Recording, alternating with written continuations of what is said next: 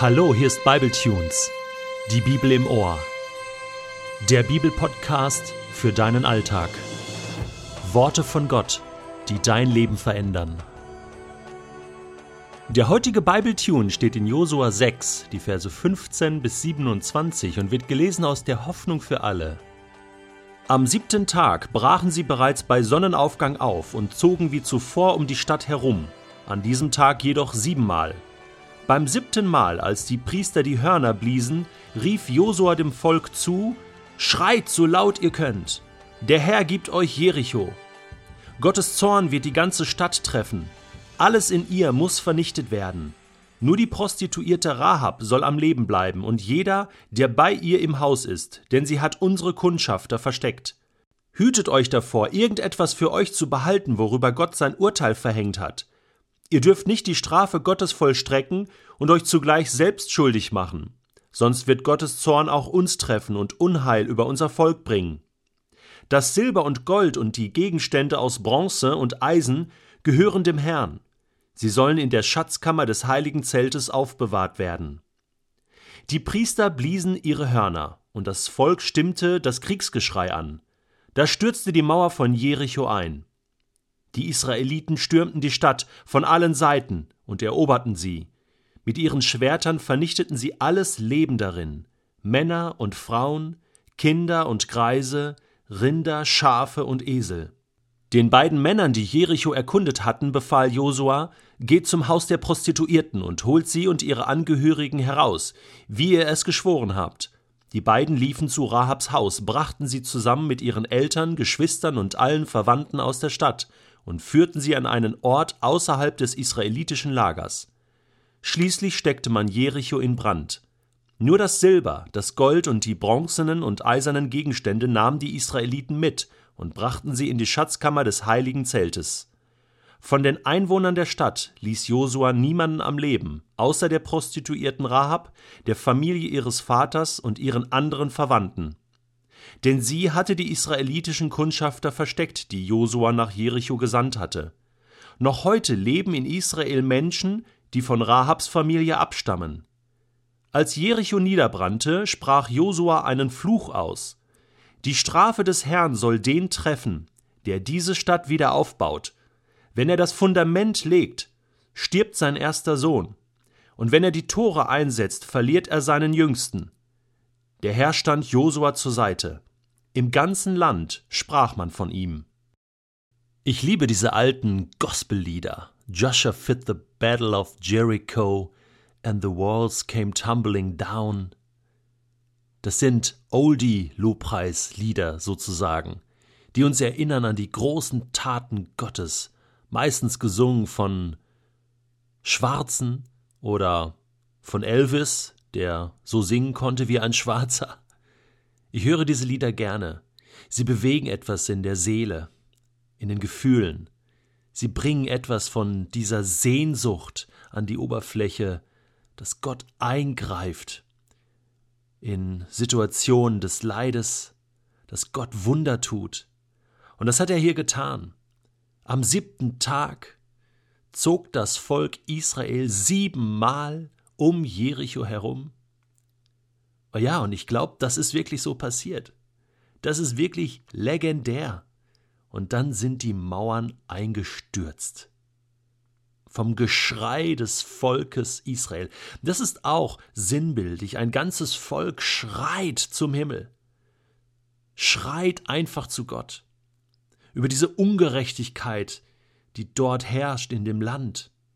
Dazu kommen wir gleich noch über diese Schuld, die ein Ausmaß erreicht hat, was nicht mehr zu toppen war. Und jetzt stürzt diese Stadt in sich zusammen. Und niemand in der Stadt Jericho überlebt das Ganze. Und hier sind wir jetzt an einem Punkt angelangt, und das ist dir bestimmt auch schon aufgefallen beim Hören des Bibeltextes. Puh, das ist harte Kost.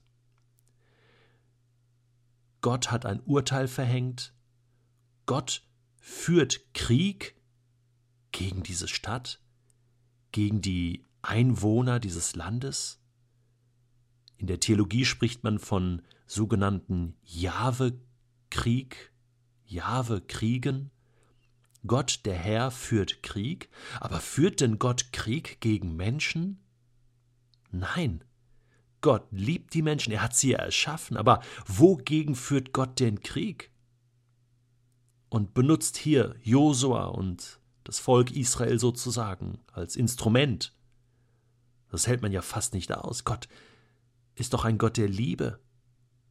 Ja, aber er führt Krieg gegen Ungerechtigkeit, die Menschen tun. Er akzeptiert das nicht in dieser Welt. Er schaut vielleicht lange zu. Und da gibt es diese alte Prophetie, die Abraham bekommen hatte, 400 Jahre zuvor in 1. Mose 15, wo Gott zu ihm sagt, die Schuld des Amoritas ist noch nicht voll. Und damit meinte Gott schon die Völker hier im Land Kanaan, die das Land besetzten. Da gab es ein Schuldmaß. Gott hat geduldig zugesehen, über 400 Jahre. Und ich bin davon überzeugt, dass er auch Möglichkeiten gegeben hat zur Umkehr. Die Völker wussten ja, dass Gott in der Wüste unterwegs war und mit dem Volk Israel kam. Aber da war keine Bewegung. Sie hatten zwar Angst, aber sie kehrten nicht um zu Gott. Und irgendwann war das Maß voll. Ein schlimmes Maß. Man geht davon aus, dass diese Menschen dort ihre eigenen Kinder einer fremden Gottheit geopfert haben. Das war so pervers, so antigöttlich, so dermaßen kaputt, dass Gott das aufhalten musste, damit nicht noch mehr Schaden entsteht. Umkehr war immer möglich. Gott ist ein fairer Gott. Und Rahab ist das beste Beispiel dafür. Prostitution ist ja auch noch so ein Thema. Und Rahab als Prostituierte kehrt um, wir haben schon darüber gesprochen. Sie wird gerettet und nicht nur sie, ihre ganze Familie, alle, die da in dem Haus waren. Ja, ich glaube, die haben sich da gedrängelt in diesem Haus. Da waren vielleicht 50, 60 Leute, keine Ahnung. Wurden alle gerettet. So wie damals Lot auch gerettet wurde und es hätten noch mehr gerettet werden können. Es gibt so Zeitpunkte, wo Gott immer wieder mal auf den Tisch haut und sagt, so Freunde, jetzt ist Ende Gelände, jetzt ist Schluss. Jetzt ist das, das Maß ist voll. Ich kann mir das nicht mehr mit angucken und ich muss das jetzt aufhalten. Und, und ich glaube, das sind auch historisch einmalige Geschichten. Das passiert jetzt nicht jeden Tag auch nicht in meinem und deinem persönlichen Leben, sondern da greift Gott sozusagen mal direkt ein und tut etwas.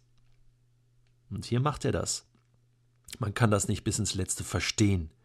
Und ich will es auch nicht bis ins Letzte kommentieren und mit Fußnoten versehen. Es ist hart. Es ist krass. Frauen, Kinder, Greise, man könnte sagen, ja Mensch, auch unschuldige Menschen, die waren einfach da, ja, und, und sterben jetzt. Und Gott lässt das zu. Das zeigt die Souveränität Gottes, die Allmacht Gottes. Und wir dürfen nicht stehen bleiben bei dieser einen Geschichte, auch wenn das schwer fällt. Gott hat einen größeren Plan dahinter, eine größere Strategie. Er will für eine neue Freiheit sorgen, will dafür sorgen, dass Menschen in diesem Land, ich meine, das ist das Land, wo später Christus geboren wird, das Land des Heils, des Volkes Gottes, ein Land des Segens, der Verheißung. So war es gedacht. Und deswegen geht manchmal der Gott im Himmel diese massiven Schritte.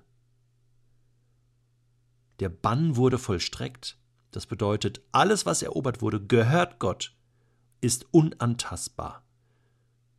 Gold, Silber, für den Menschen unerreichbar. Und dann wird die ganze Stadt niedergebrannt. Und Josua spricht einen Fluch aus. Und das ist interessant. Er sagt, diese Stadt, die ist so kaputt, die soll gar nicht wieder aufgebaut werden. Und derjenige, der das tut, dessen Kinder sollen sterben, der Älteste und der Jüngste. Sozusagen als, als Strafe. Nun wurde Jericho in der folgenden Zeit an verschiedenen Orten wieder aufgebaut. Also man hat es versucht. Das wird auch in der Bibel berichtet. Aber es gibt eine Stelle im ersten Buch Könige, Kapitel 16. Da wird berichtet wie Hiel aus Bethel die Stadt Jericho genau an diesem Ort wieder versucht hat aufzubauen. Und da steht, als das Fundament gelegt wurde, starb sein ältester Sohn Abiram. Und als er die Stadttore einsetzte, verlor er Segub, seinen jüngsten Sohn. So traf ein, was der Herr damals durch Josua, den Sohn Nuns, angedroht hatte. Also es war eine Androhung Gottes, die sich sprichwörtlich Jahrhunderte später erfüllt hatte.